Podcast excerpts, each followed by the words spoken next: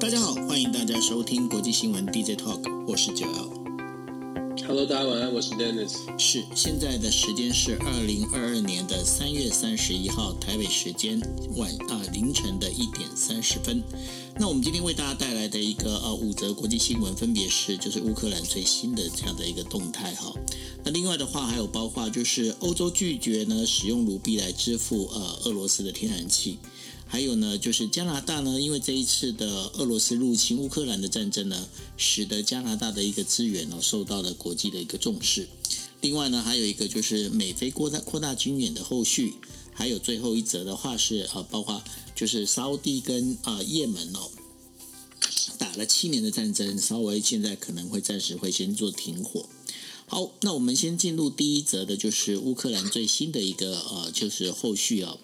那最新的一个后续里面，就是说，呃，在那个十八号啊，就是中国跟美国的这个领导人呢，在线上进行会谈之后呢，中国国务院委员兼外长王毅与亚非国家外长还有领导人进行了会谈，还会谈，然后呢，这当中呢，对于就是希望能够呃美欧啊能够克制对于这个呃入呃俄罗斯入侵乌克兰的这个制裁啊。取得一个比较大的一个呃合作共识。另外的话，在三十号的时候，黄呃王毅也会见了，就是呃俄罗斯的外长维克洛夫。那双方呢同意继续加强两国的一个战略关伙伴关系哦。那这是从二月下旬呃俄罗斯入侵乌克兰以来呢，那个维克洛夫第一次来访问中国。那维克洛夫呢，他参参加的就是呃王毅呢在中国安徽。这边都有举行的一个叫做阿富汗的局势外长会议哦，那为期两天，一直到三十一号。那这会议里头的话，包括巴基斯坦、伊朗都有在参加。不过比较有意思的是说，因为呢，呃，维克洛夫他其实是希望那个当时呢，就是在呃俄罗斯发动战争之前呢，呃，他曾经跟就是普丁呢曾经跟习近平有见过面。那希望呢，能够确认一件事情，就是中国当时对于普丁的一个承诺，包括经济的这些相关的承诺，是不是依旧没有维持变化？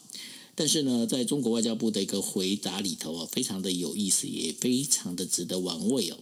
为什么呢？就是说在，呃中国外交部新闻副司长啊汪文斌他在记者会上就是讲了，说中俄的合作是没有上限的。但是关于俄罗斯入侵乌克兰这件事情呢，中国支持两国继续讨论，而且并达成和平这样的一个角色。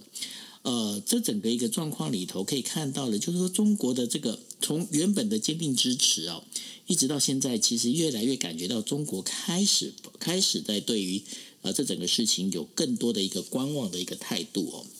那另外的话，我们可以聊到看到一个，就是说，呃，美国总统拜登呢，在二十九号哦，他就表示了哦，就是说，俄罗斯虽然虽呃宣布要减少从乌克兰首都基辅这边的一个军事活动哦，但是呃，拜登他认为哦，就是必须还是要先观其行哈。然后呢，考虑到俄罗斯呃，要再仔细要看俄罗斯的反应。那尤其是俄罗斯在跟乌克兰在做会谈的时候啊，其实，在同时的话，那包括南部的部分一个省份的那个政府大楼一样遭到了就是导弹的一个袭击，造成至少呃十二人的一个伤亡哦。那所以呢，泽伦斯基呢，他也表示哦，俄方这样的一个做法，其实让人家没有太多的理由相信。那但是呢，呃呃，泽伦斯基也说了，虽然说在谈判中哦有取得一些相关的一个积极信号，但是俄罗斯的一个炮弹爆炸并没有因为因此而消失。所以呢，对于俄罗斯在做这件事情，现在啊在呃包括在日本呢，有很多观察家他们认为，俄罗斯离开基辅这件事情并不一定是撤退，搞或者有可能是重新的整编。那 Dennis，你对于这整个一个讯息你是怎么来看的呢？确实是这样啊，就是我们我们很期待，我们常常说我们在看国际新闻，尤其这次的乌俄战争、乌俄的冲突，很显然的，呃，很多的媒体或者是大家在看这个新闻的时候，心中有期待，然后慢慢就把期待投射，就是好像期待的投射是说，哦，正义必胜，俄罗斯必败，甚至有的很多的评论会说，哎，普丁好像不聪明，打得很差哦。可是现在开始，因为时间拖得比较久，然后慢慢的，其实西方国家不管是经济制裁也好，或者是在军事的援助。也好，好像大家会觉得，哎，为什么听了这么多俄罗斯失败的坦克被俘虏等等，听了这么多俄罗斯负面的消息，怎么他还在那里呢？所以现在开始有一些不不同的讨论，就说那普丁到底在想什么？现在又开又传出说，哎，在这个和谈之后第四轮的谈判之后呢，居然俄罗斯的政府说他们要稍微的在基辅周边做出一个呃调整军呃军队的这个部署哦。那我们如果记得的话，大概在一个多礼拜之前就已经传出了俄罗斯。普丁可能会采取所谓的不同的计划，在之前呢，大家在揣测说，普丁一开始是要闪闪电战。后来说呢，全面入侵，全面入侵的目的，大家在揣测。我特别强调，大家在揣测，没有人知道普丁在想什么。大家在揣测，普丁呢，全面入侵，他的目的是要能够彻底的拿下乌克兰，然后在乌克兰建立一个傀儡的所谓的亲俄的政权，然后就可以达成俄罗斯的目的，普丁的目的。然后接下来在战争受阻之后呢，大家又再次的揣测，揣测说，现在普丁可能是目标是在乌东的地区。就是我们要强调的是，不同的时时期，看着战争的发生、战况的这个演变，大家都在猜测说，普丁可能怎么做，可能怎么做。可是我们又一直在强调，到目前为止，其实大家都在猜。那现在俄罗斯所表达的是说，乌基辅的部分做出一些调整。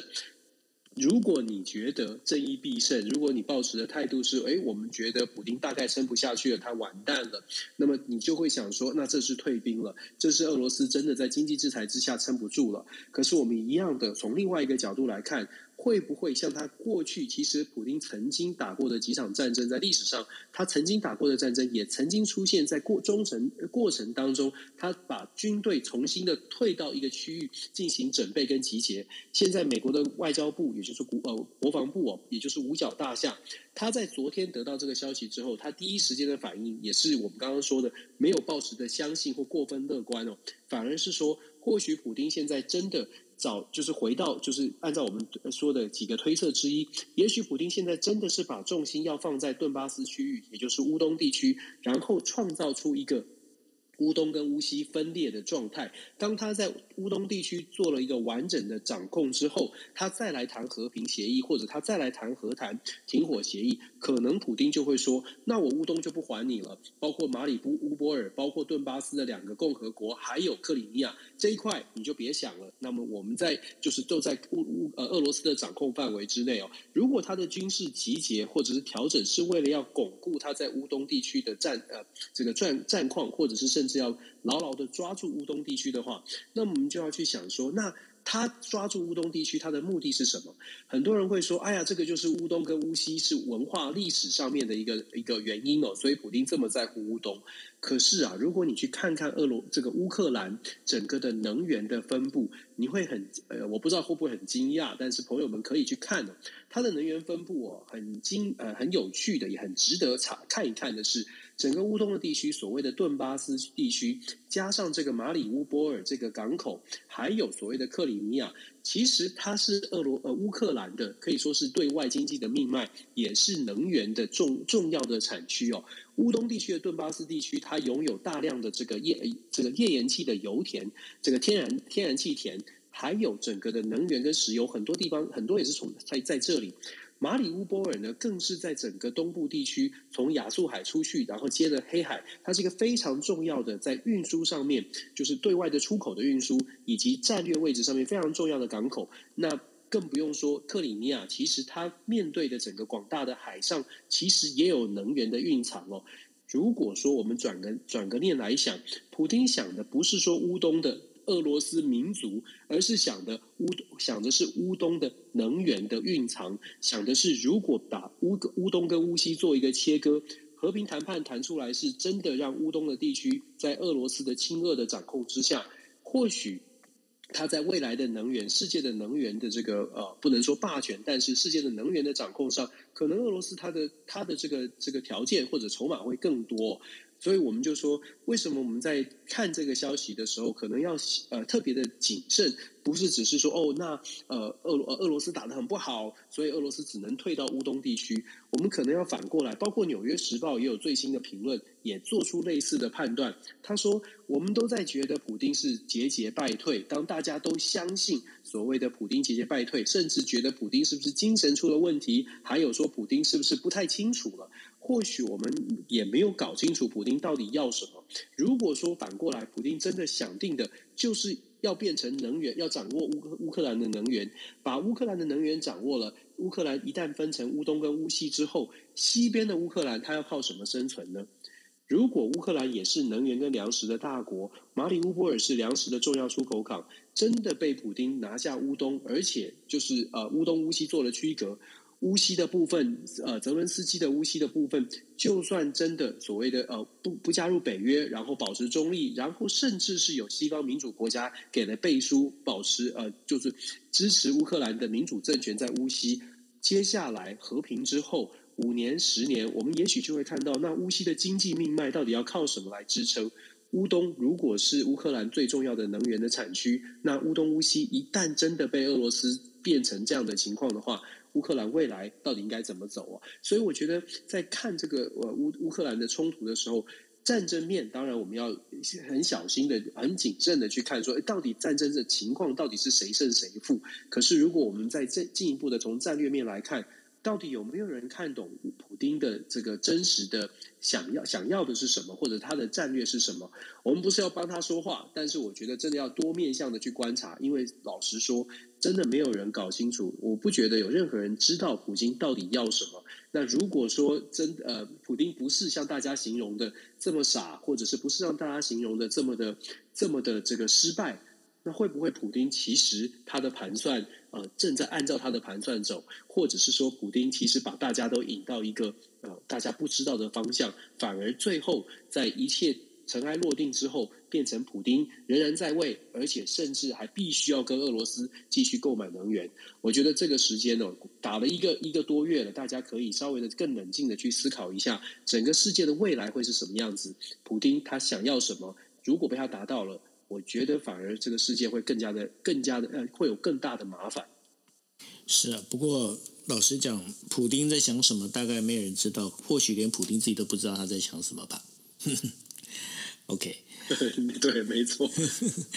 好，那我们接下来第二则新闻呢，再谈天然气哦。那天然气的话，大家如果记得的话。呃，当时呢，就是美国跟欧洲啊，对于就是俄罗斯的这个侵略战争呢进行制裁之后呢，普丁的反制作用就是反制做法，就是在讲，就是说，OK，你们既然你们既然要制裁我的话，那你们来买那个俄罗斯的天然气，请全部用卢布来做计价哈。那当然了，在这个呃 G7 的那个能源部长会议里头啊，二二十八号就已经确定了哈，拒绝俄罗斯这样的一个要求。那如果拒绝这要求，会造成什么状况呢？也许像包括像德国啊，有可能被断气哈。但是呢，呃，在日本的话，日本呃那个官房长官松野博和呢，在二十九号的记者会上也表示哈，他说他也要要求日本企业拒绝呢，要拒绝对于这个对于就是俄罗斯哦支付。卢布这件事情要呃提出拒绝哦，因为这个是属于单方面的合同变更哦，这是不无法做接受的。那另外的话，在中国海洋石油总公司、中国海洋啊，就是在香港上市的一个子公司叫做中国海洋石油公司哦，三十号的时候表示哦，在北极地区的液化天然气的开采项目哦。那由于俄罗斯入侵乌克兰的关系呢，将无可避免的必须要稍微延，要营运要延减缓了哈。这个等于说要延迟了，要延迟这样的一个营运做法。那这件事情里头啊，所牵扯到的不是只有就是中海中海油这样的一个集团公司而已，包括三井也在投资这样的业务哦。但是接下来哦，这个天然气的问题将会是一个很蛮大的问题，因为包括了就是呃现在呃。即便说现在在欧洲啊，在盖那个呃液化天然气的一个储存槽，一时半刻也没办法解决掉这一些所所谓的对天然气的一个需求。那今年的话，这整个能源危机会不会变成是一个主要议题？可能不只是今年哦，恐怕是比较长期的。这个乌俄战争打出来之后，整个能源的大战，未来恐怕虽然现在大家都说团结合作，整个欧洲的国家都在谈，都在谈找替代的能源。而且之前我们也在 DJ Talk 也分享过，欧盟国家在呼吁说，哎，采购能源可能大家一起来采购，集体采购，避免出现各国在竞争能源，可能会有价格上面的落差，或者是大家互相私底下较劲的状况，可能会产生很多的不公平。这些都会是接下来的问题。那回到最低线的、最根本的问题是，其实就你刚刚讲到了，现在的欧洲国家，像是德国，它就它就算现在开始盖天然气的这个储油槽或者是接收港口啊，它也需要一定的时间，这是大家可以理解的。那还有另外一个问题是，大家都讲说，那我们就赶快盖啊！各位要知道，就是说。呃，天然气就是液态天然气，它的运输就是大家可能在新闻上面有看到那个一球一球的那种船哦，液态天然气的船，事实上能够造那个液态天然气船的公司呢，主要是在中国跟韩国。目前他们的订单，我看到一份报告，目前他们的订单已经推到二零二五年、二零二六年。换句话说，我们说德国打算要用替代替代方式，从美国进口液态天然气，从卡达、从其他地方进口液态天然气。现在去采购船，那是二零二六年以后的事。那想象一下，缓不济急吧？我们之前说过，德国对俄罗斯有依赖，那如果要摆脱这个依赖，至少要把基础的这些能够接收的这个最真的是最基础、最基础的条件要能够满足。可是以目前的现阶段客观现实来说，就已经很难满足了。所以，请问你刚刚讲到天然气的困难，我觉得天然气或整个是整个能源的困难，我恐怕不是短期的。其实这也反映在哦，美国的能源的公司，其实呃，虽然大家没有公开的说，但是。对目前的整个美国的股市或整整个的金融市场哦，对于传统石化能源真的是一片的看好，因为知道短期之内这个传统的石化能源不但不会这个呃，不但可以从过去就是川拜登上台的时候，我们讲了绿能产业一一时炒得很高哦，他们恐怕不但可以从过去这一段一年到一年前左右的这个绿能产业把呃把这个传统石化业压得很惨。可能可以走，不只是可以走出来，而且是大翻身。现在对他们的期待是极高极高的。那我觉得这个这个天然气的问题，它会。它会影响到能源，会影响到经济，会影响到民生、通货膨胀啊等等，也会影响到未来国际政治的变局，甚至可能我们会看到产能源的国家，待会我们会谈到加拿大有产能源的这些国家，它在国际舞台上面的发声或者是影响力，它会变得越来越强哦。而且他们重点是，他们自己也知道他们的重要性变强了，再加上他们也感觉到，也许美国的影响力没有这么强。此消彼长之下呢，你会发现这些国家恐怕声音会越大，声音越大，代表的是冲突可能也会越多。这为什么？这是为什么？我们说国际的变局啊，进入多极体系，又有这么多这种天然资源的竞争，恐怕我们要真的是要很小心，尤其是我们没有天然资源的国这个地方。对，那这当中的话，大概大家可以看到，呃，就是欧洲国家的几个动作，包括法国跟呃德国，目前好像还没听到太多的这样的讯息，但是法国它在对于核能的这个部分已经开始要启动，因为如果不启动这核能的话，那肯定的就是在国呃对于他们国内的这个能源的问题的话。一时半刻没有办法解决。那接下来哦，尤其是核能这件事情，在过去的话，一直就是呃，当时反核啊这些相关的这些议题的话，是不是会被重新提出来、重新检视哦？那我觉得这也是另外一个值得思考的一个一个角度，对不对？嗯，没错。我觉得就就像你说的，现在如果说呃，这种传统石化能源、天然气啊等等啊，它。感觉起来会受到限制，而且也有可能，就算未来是和平时期，恐怕因为这个乌俄战争，会让大家觉得，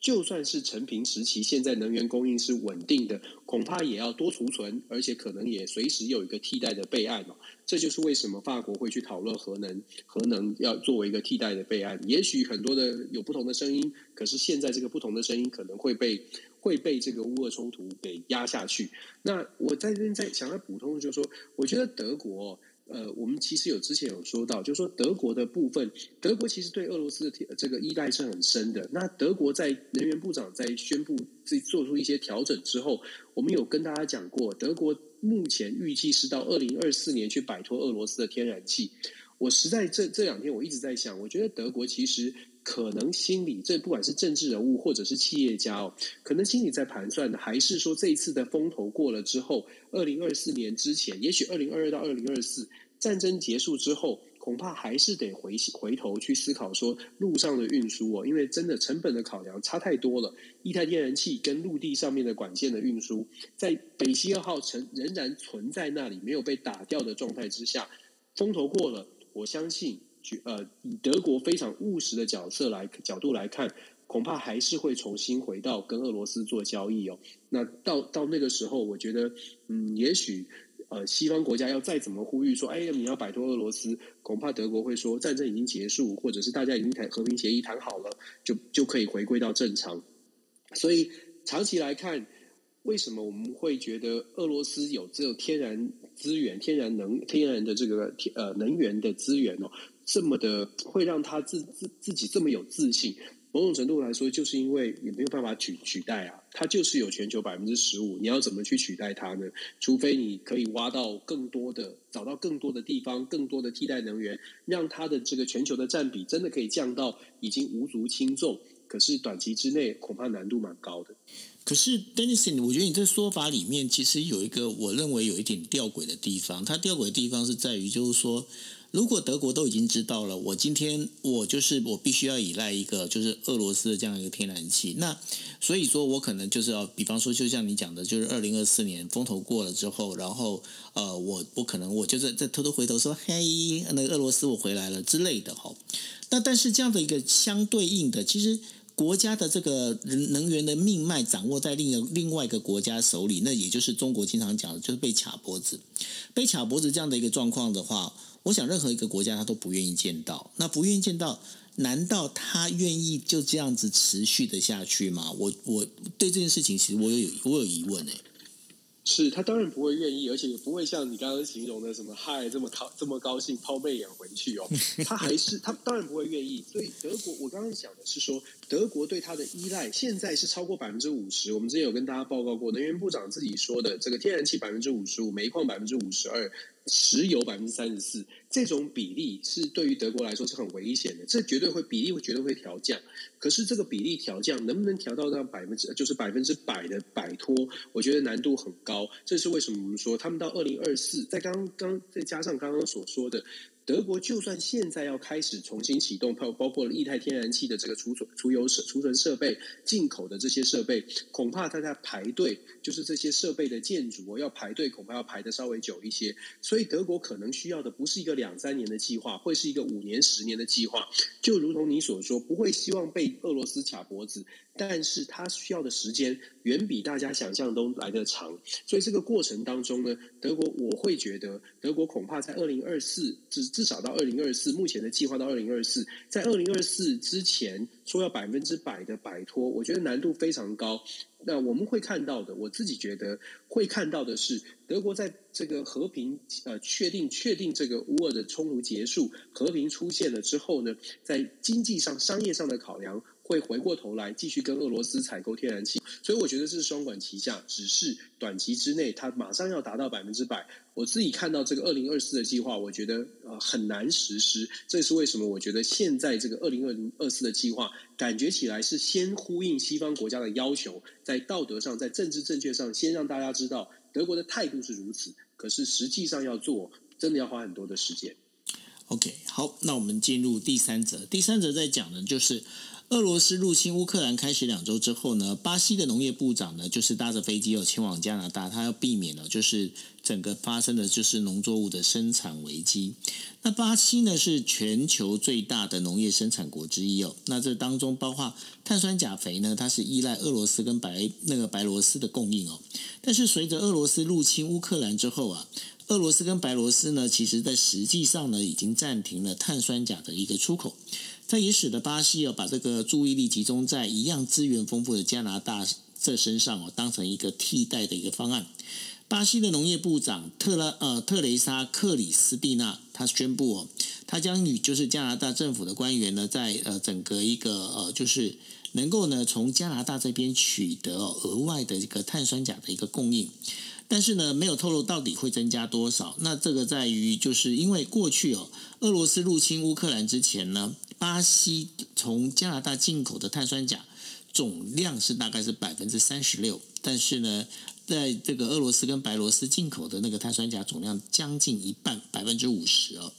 那对于这一个这个事情来讲的话，就是碳酸钾这些啊，就是加拿大产品呢，开始呢，就是因为乌克兰战争哦，然后影响到了这个国际贸易哦，这是非常重要的一个例子。那目前除了就是这个从呃大家从加拿大身上去找。包括了就是这个碳酸钾之外呢，因为加拿大不管说在资源上面，或者是就是当中有很有一个非常重要的，因为大家如果知道说，其实呃在呃应该是去年年底，美国呢发生所谓的木头危机哦，因为就是这个为了要盖房子啊这些相关的这个木头不够。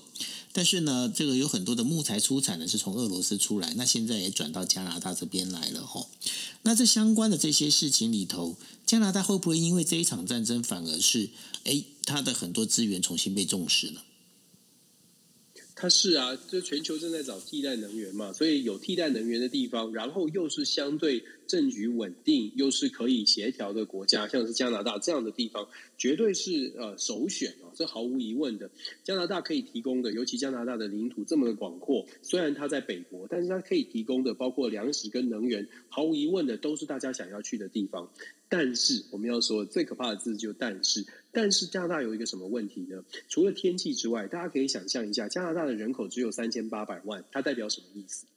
它代表的是说，就是没有劳工。其实加拿大劳工短缺的问题一直都很严重，而且是甚至之前有报告，在乌克兰战争开打之后，马上提出一个问题是，加拿大的能源确实可以更提供更多的石油、更多的天然气，这都可以出现，都可以生产，但是有一个有一个条件。就是要有人去做这个事，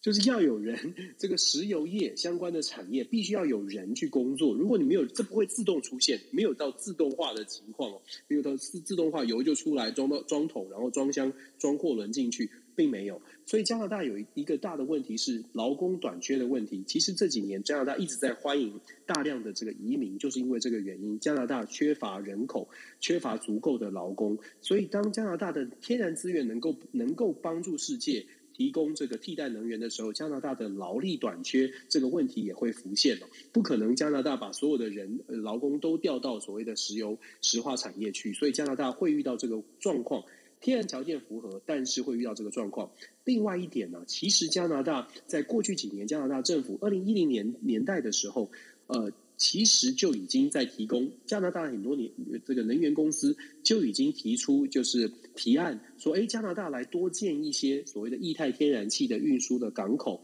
呃，出口的港。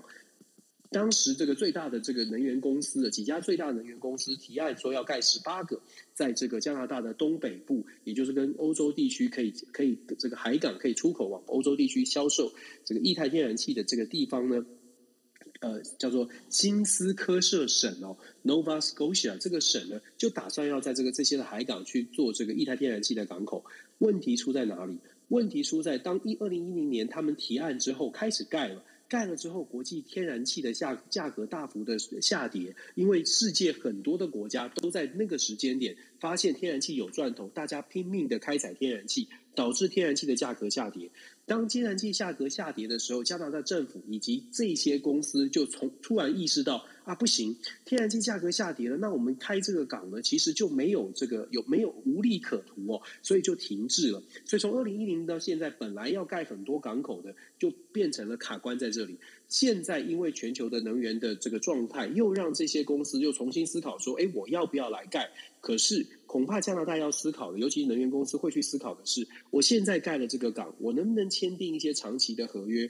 就说能不能确保乌克兰跟俄罗斯的战争在结束之后，加拿大的出口的液态天然气仍然能够长期的保有这个合约？如果加拿大的这个液态天然气港口盖好了，但是变成要跟这个俄罗斯或者是乌克兰的天然气做竞争的话，恐怕那个竞争力是不够的，因为我们说了，液态天然气的运输成本远比路上运输来的高的高得多，所以加拿大也必须要去做一些盘算，可以做替代能源的方案，但是怎么样才会不让自己损失太多？毕竟能源公司如果要盖这个大投资，这个海港大投资，所谓的液态天然气的船啦，或者是设备哦，它会是一个长期投资，不会只是为了今年、明年两三年，它必须是十年甚至二十年甚至更长，不然的话，这个投资是没有办法回本的。这是加拿大在二零一零年年代的二零一零年左右的时候卡关的原因。那现在他们正在正在盘算。到底要盖多少，或者是提高多少的能源，才会让加拿大至少在未来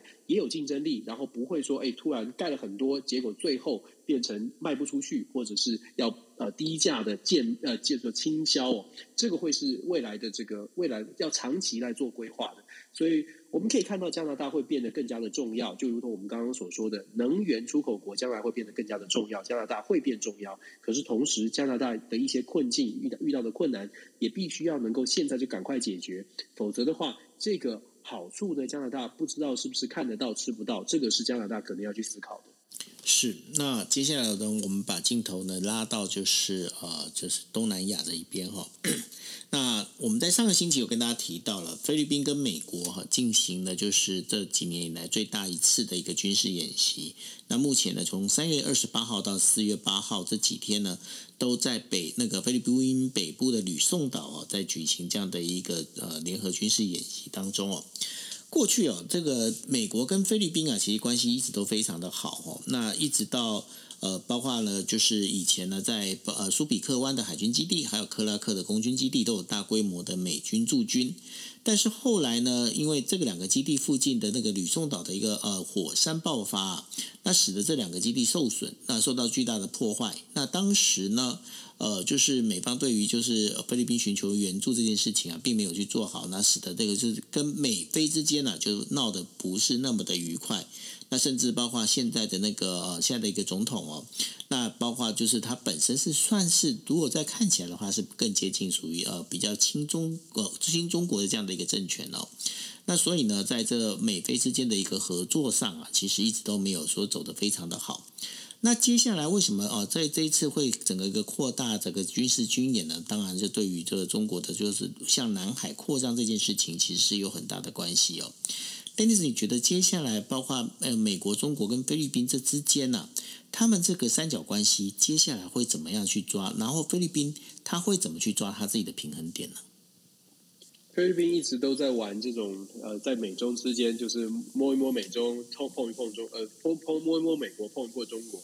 你看杜特地上台的时候，你看他最最近这几年最近期的表现就好了。二零二零年的时候，杜特地公开的讲说：“哦，美国啊，你我不我我要切断，我要要这个呃终止片面终止你的美国的这个访问访问的协议哦，这个军事访问协议就代表说，呃，杜特地不满意美国在军售上面没有符合菲菲律宾的要求。”所以他跟美国说：“如果你不达成我的要求呢，我就不让你的美军在南海地区用我的基地。”这是在这个那个苏比克湾离开之后，美国用一个所谓的 visiting military 的这个呃 VFA，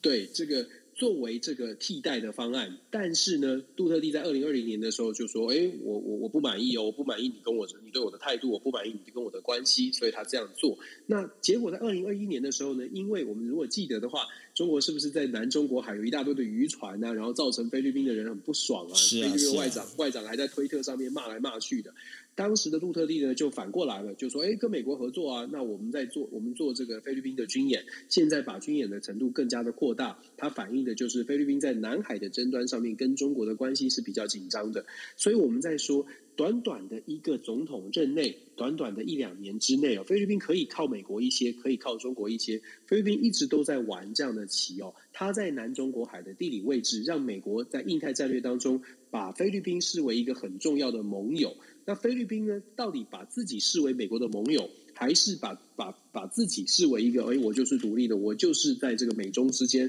我在找其我在其中找最佳的利益哦。这个至少在杜特地的时期是这样。那接下来的小马可是如果当选的时候，当选之后哦，会不会也是寻求杜特地这种美中之间互相互相这个呃逗弄，让菲律宾在中从中得利的这种外交的策略？我们。比较学术的叫做 hedging，就是对冲哦，把美国跟中国拿出来冲一冲，看哪边对我好，我就靠近哪边一点，然后你再拉拢我，或者是我再想办法跟你跟你做一些斡旋。我觉得菲律宾大概还是会持续保持这样的态度哦。菲律宾对于中美来说都是重要的，因为它的位置在南中国海都是重要的，所以菲律宾呢，呃，我们会看到的是。他很小心的，也或者是说很机巧的，在玩这种美中关系。这个我相信在未来还是会持会还是持续会是这种策略。你要看到菲律宾完全完全靠近美国，或完全倾向中国，我觉得难度都蛮高的。杜特地其实已经当年已经算是走向亲中的路线，可是他当需要当他需要美国，当国内的民意哦。尤其是二零二二一年，我们刚刚说的那个渔船的争议，让菲律宾的沿海渔民非常的觉得很困扰、很很麻烦。当民意高涨的时候，杜特地又亲美了，所以其实从杜特地看菲律宾的外交政策，我觉得菲律宾可以说是嗯，应该会玩继续玩这种务实的，只有菲律宾好才才是好的这种外交手法。你刚才在讲逗弄，我觉得忽然我怎么脑袋里面忽然浮现的是在逗蟋蟀。其有其实有一点像，他就拿这个小小的这个那叫什么芦苇杆去搓，就是摸摸一摸人家，然后人家打个哈打个喷嚏，就怕怕的，赶快赶快再去再靠到另外一边。菲律宾其实是这样的，因为他自己本身的这个呃实力，不管从军事还是经济，其实都是需要跟这两大国继续交往，否则的话他都会受害。对啊，因为。毕竟，呃，整个南中国海这边，我们就讲东南亚的话，其实是军力上实力比较强的，应该还是印尼嘛，对吧？如果你人头来说，对，军力，印尼的军事是实力是比较强的。可是老实说，整个，就你也知道，整个东南亚国家大概都没有什么国家是足够强到说，我我不怕中国，其实不太可能。嗯、那所以，其实这些东南亚国家也都知道自己跟美国的关系必须是要必须是要接近的。那除非他是完全亲中的。那否则的话，他都必须要跟美国保持好的关系，也都必须要在这个中美之间，从在站在中间点往这个右靠或往左靠，稍微的游移一下。这大概是整个东南亚国家哦，都同样采取的态度。是，好，那进入我们第五则新闻哦。第五则新闻是在与那个也门哦，长达七年的那个战，那个在也门长达七年内战当中啊，那。呃，以沙沙地阿拉伯为首的这个支持临时政府的这个自愿联呃自愿联盟啊，二十九号的时候宣布，将从三十号早上六点开始呢，暂停对也门的空袭还有军事行动哦。那响应沙地阿拉伯还有阿拉伯联合酋长国等六国组成的海湾合作委员会 GCC 哦，还有联合国要求停火的一个协定哦，这个请求。那在这整个一个战争，这个也门这当中的一个战争啊，因为呃，这七呃七年的内战、啊，造成了大概将近有三十八万人的一个死亡哦。那其中呢，有百分之四十是直接死于空袭哦。那这整个一个这一次的这个，因为毕竟哦，我们在讲说也门跟沙地的这个等于说也门的内战，其实把沙地扯在里头了。那这整个一个状况里头，Dennis，你觉得接下来这个也门的事情能够得到平息吗？我觉得现在国际的推力很大啊！你看过去，你刚刚也讲到了七年，打了七年。打了七年的国际，不能说对他不闻不问，可是大家没有这么大的动机跟决心，说我们一定要来解决也门的内战问题。很显然的，现在情况改变了。为什么说情况改变了？因为整个又是要牵扯到乌俄战争了。因为乌俄之间的冲突，让国际的油价哦，真的是受到很大的波动。你可以看到，包括联合国，包括了美国的特使，在这一次都扮演了很重要的角色。我们前两天才在讲说，胡塞组织去攻击了人家的吉达吉达市的这个储油设备，然后。说，然后胡塞组织就自己说啊，那我停火了。我打完之后，我们现在哇打到这里哦，就是好像棒球比赛打完上半场，说没有下半场，我们暂停。然后我们就在讲说，那阿阿拉伯国家怎么吞得下去呢？偏偏布林肯记大家如果记得的话，布林肯到了阿拉伯国家，然后再加上美国的特使也来到了阿拉伯国家，联合国的特使也来到这里，特别去强调什么呢？特别去强调希望也门的冲突赶快的停止，希望借由借由也门冲突停止，可以去谈什么？谈胡塞组织现在占据的所谓的原油的出出口港，就是进出口的重要的港口啊，现在在胡塞组织的手上。那希望可以透过这样的一个方式停战了，港口可以进正常的运作，那油呢就比较有可能可以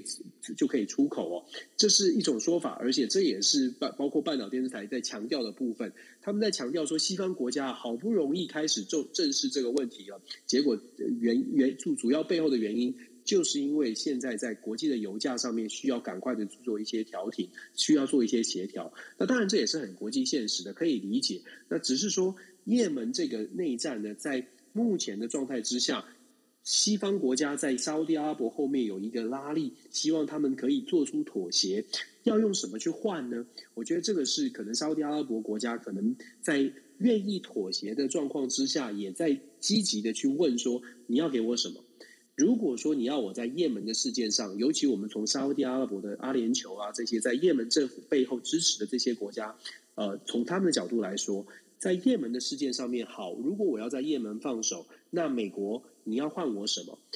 对于阿拉伯国家来说，最重要的目前最重要的议题是伊朗，最重要的最担心的是伊朗。所以在伊朗的核协议上，是不是美国愿意给出比较多的承诺，或者相对应的，如果伊朗核协议也要通过的话，要又要他也门放手放手，又要伊朗核协议放手，沙特阿拉伯国家能够能够得到什么东西啊？我觉得现在可能我们目前还没有看到确定的，就是要换些什么事情。但是至少我会觉得，以目前的态势来看，应该是美国或者是西方国家。跟沙特阿拉伯有做出某种程度的协议，只是这个协议是可能之后会爆出来，但是现在可能还没有看到。但是至少在动机上，或者是在目前的发展上面，我觉得可能某种的某种的承诺已经在已经在酝酿了。否则，呃，否则啦。否则，也门的状况不太容易这么快就解决。那是不是已经有承诺，还是说现在先呃先说我会给你承诺，现在你先停火，我们来好好的来思考，这也是一种可能。接下来，我觉得也门的嗯也门的状况可能还有待观察，因为目前呢，在呃。这个所谓的停火协议最新的消息，今天早上的最新消息是，胡塞组织的不愿意飞到利雅得，就是沙乌地阿拉伯的首都利雅得去进行这个多方的会谈。他们觉得那是敌人的土地，他们会可能会被被被下毒手啊等等，没有信任。所以美国跟联合国的特使呢，在居中现在还在斡旋协调。他们说，如果说他们不愿意来的话，也许等到谈完跟沙乌地阿拉伯谈完之后，他们再飞去也门，再飞去胡塞，再找个地方跟胡塞组织的领导人进行谈判哦。所以我说，目前情势呢是暂时停止了，因为也配合斋戒月了，斋戒月开始，也配合四月一号开始的斋戒月，暂时停火。但是如果我们说，如果交换条件并不能够让沙乌地阿拉伯满意的话，我觉得也门的状状态恐怕还会持续哦，这呃没有办法现在就有这么乐观的这个答案。是好，这以上是我们为大家带来的五则新闻哦。那 Dennis，你这一次跟呃普瑞泽之间有什么要可以跟大家分享的吗？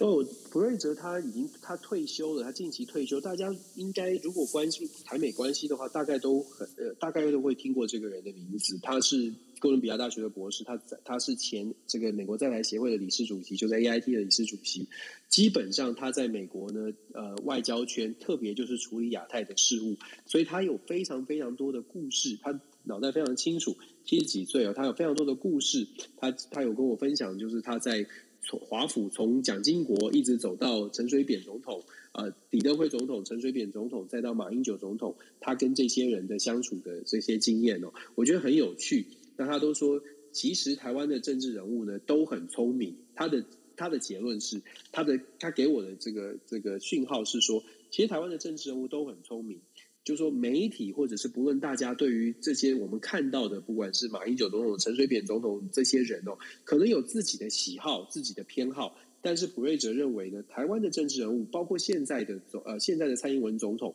其实国际观，他特别强调，其实国际观都是不错的。到目前为止，他自己对于马英九总统跟蔡英文总统这两个总统呢，我我很喜欢普瑞泽的原因，就是因为他不会有蓝绿的问题哦，他就是很直白的说，他说台湾非常需要有国际观的，可能都要听 DJ Talk。他说台湾非常需要有国际观的这个政治人物，那他觉得马英九总统跟陈这个蔡英文总统都有扮演好这个角色，他觉得陈水扁总统时代的幕僚幕僚工作也做得很好哦，但是他比较担心的是未来。目前看到的，他所看到的这些政治人物，好像在国际观上呢，可能都要有点加强哦。那这就就是我觉得这个这个就是不得不说啊，就是我很希望他们都可以多多来关注国际新闻哦，听听看我们，或者是来我们这边跟我们聊聊天也不错吧。我觉得普瑞泽他。真的是他真的是台美关系的一个活字典。我会把他的这个演说的内容呢放到 YouTube 上面，到时候再来跟大家分享。但是我觉得他的包括他的书，包括他的演讲，都真的很值得一听。的确啊，因为呃，这也是我们看到的一个很大的一个问题，就是呃，台湾的接下来的这些政治人物，我们这不管蓝绿了哈，就是你会发现一件事情，就是他们这个对于国际观。到底是什么样的一个看法，也不晓得是有没有机会让他们讲，还是就是他们本身就真的是没有这个没有这样的一个想法，就是一直都看不到，就是好像很多都在小打小闹，这么 你不觉得吗？我是啊，所以普瑞泽其其实他跟我分享的是说，这也是可以，其实也是可以讲，因为他跟这些目前所有的政治人物也都也都也都知道，也都聊天过、交谈过，所以他才会提出这种忧心嘛，他才会提出这个忧心，说他目前看到的下一个世代的任何目前台面上的人物，他都觉得是需要加强的，所以他讲的其实很婉转了。那但但真的是，就像我们观察到的，也许真的在国际观就是。尤其是国际变局这么明显的情况之下，也许真的需要需要更更多的认识。对啊，那还是你出来选好了啦。什么？我出来选？是什么结论呢？我们继续把 DJ talk 做好，做到他们想要来听。哦，是哦。什 什么什么结论呢？那你你出来选，我支持你啊！我没办法，日本这么熟，我我只熟日本，我我没办法有那么大的国际观，我没有办法。我自己我自己自认卑微。没有，我们把自己每个人都把自己的角色做好了。我我真的我是我们是真心的希望说，大家都可以稍微看一下这个世界。我们很喜欢台湾，我们很希望台湾很强。可是重点是，如果我们不能够很清楚的、真的很诚实的看台湾在国际上面的位置的话，我会觉得这是蛮蛮令人担心的事。是啊，真的，呃，这是真的啦。就是呃，非常希望大家对于这个国际新闻哦，能够有多一点点的一个呃，应该怎么讲？多听一点，多知道一点，总是好的哦。那。呃，也非常感谢大家哦，就是一直在持续收听。那然后也很多朋友哦，就是说我们都已经时间那么晚一点半的一个情况之下呢，大家都愿意来陪着我们哦，然后听我们在讲。当然也包括了就是现在正在听 Podcast 的这些朋友哦，真的非常感谢你们。那呃，就像之前有跟大家分享过的一样，就是有。不不是只有一位，好几位就是听呃听友呢，他们都在讲说，哎，听我们的国际新闻有一种追剧的感觉哈。那为什么要对？为什么要有种追剧的感觉？其实这就是我我我觉得这是在做新闻里面很重要一点。怎么样呢？因为 Dennis，我不晓得你有没有发现一件事情，我们台湾过去在做国际新闻的时候，我们一直就是哎，都是一个片段一个片段，就是它是零碎的，它没有把它，它没有把它串起来。那因为新闻本身，它其实它其实就是一个持续发展的一个故事。它持续发展的一个故事里面，就是当你听到一半，那你知道一半的时候，哎，然后就想说，然后呢？那就像那个纪晓岚讲的，就对不对？哈，就那个跟太监讲故事，然后讲完之后说，从前有个太监，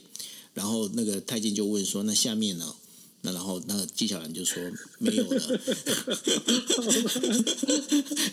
对。这对对，是就是这样啊！就台湾的新闻很多都是很片段的啊。那所以呢，所以这很多东西，我觉得说，我们国际新闻 DJ Talk 在讲这些故事的时候。呃，我们其实都希望用整个很连续的，然后有发展性的，然后告诉大家说，其实你还可以再回溯，你可以再回到之呃，就前两个星期、前几个星期，我再讲一个，就是呃，包括在二月二十四号之前，其实我每天早上醒来哦，我我每次我在点开，因为我不我其实我在看那个新闻的这些新的一个讯息的，我不太看 Facebook，因为 Facebook 我觉得都。蛮多都是一些，嗯，就是反正就是大家打打闹闹，就聊聊天啊，这样子就可以。但是我大部分我我我每次在点开 Twitter 的时候，其实我心里面那就二月二十四号之前，我其实都有点心惊胆战。为什么呢？因为我都还很怕，说我点下去那个，就是你知道那个有那个就是留关键字有没有？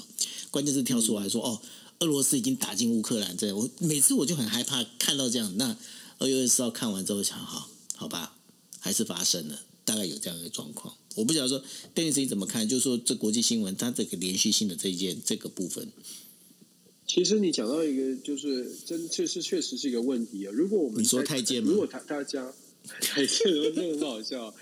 其实真的就是国际新闻，如果你只看点的话，你就不知道来龙去脉。如果你只是看，尤其是过去台湾在做国际新闻呢，如果不重视，你就会发现它都是每天你看到的新闻里面报的国际新闻，就是外电编译，就是编译新闻。但是做编译新闻呢，它的坏处就是虽然有即时消息，但是它没有它没有连结，它的选新闻选材可能就是 C 就是媒体买到的这个版权买到画面的，可能就是特定的 CNN 或者是呃 MSNBC 某一家电视公司它的是版权，然后它当它当天选的哪五条，就是你翻译的这五条，常常做出这样的结果，就是这是别人想要看的，这是外国的角度在看的，那台湾的角度就没有。再来是说，他选他所选的新闻，其实也不见得就说有连贯性，跟前天都没有连贯性。对于大部分台湾民众，本来对于国际事件可能不是很了解的状况之下，他去看当天突然发生的状况，真的就是吃吃饭的时候连头都不会抬，看听完之后就算了。但是我们希望能够做到的，就是让你知道这件事情发生可能跟其他有什么连结。如果大家听我们国际新闻 DJ talk，就会发现我们在讲的是讲的时候，九二选的所有的新闻，我们试图的都是把其他的，譬如说中东地区跟这件事情有什么相关，他们的之间的相关连结凑在一起。大家就会比较有概念哦，为什么布林肯造访中东要谈这个事情？或或或者是说，为什么阿拉伯国家在也门的这个协议，呃，协议跟能源危机有关系哦？所以我们希望做这样的连结，就是让大家知道说，你现在看到的媒体上面的新闻，它也许是片，它如果是单点的，那至少你在我们这边听到的呢，是可以把这个单点的消息把它串联起来。你才会知道这个世界到底发生了什么事情，而且你才可能就像我们说的有追剧感，觉得有道理，你会继续想要知道，甚至你会觉得那这样子，我看台湾的就算是媒体的平面的片段新闻，我都可以找到一个地方去把你看到的这个片段新闻在这里，我们把它帮你连接起来，你就会觉得哦，原来是这样。如果我们能做到这样，那就是那真的就是我们很很 很棒、很荣幸也很期待的事情。我不知道这样讲是不是是不是九欧你也是这样想，但是我是这样期期待着。是啊，所以呢，就是希望呢，我们就是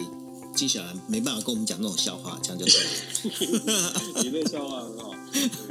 对，大概就是这样。那所以呢，希望大家呢，每次在呃，真的非常欢迎大家啦。就是说，呃，如果晚上没有办法没有办法陪我们的话，当然你们也可以去就是点击，不管说是呃，Dennis 的，就是全球政治笔记，或者是你上 Spotify，你也可以找今夜一杯。那我们的这些内容都会放在上头。让大家对于国际新闻有个掌握感。那有个掌握感，其实你从里面你可以遇到一些商机。比方说，像我们就跟你讲了，加拿大最近资源很丰盛，然后很缺人哦。嗯，那该怎么做，你们自己就要去想喽。好，那这就是我们今天为大家带来的国际新闻 DJ Talk。非常谢谢大家，大家晚安喽，拜拜。谢谢大家，晚安，拜拜。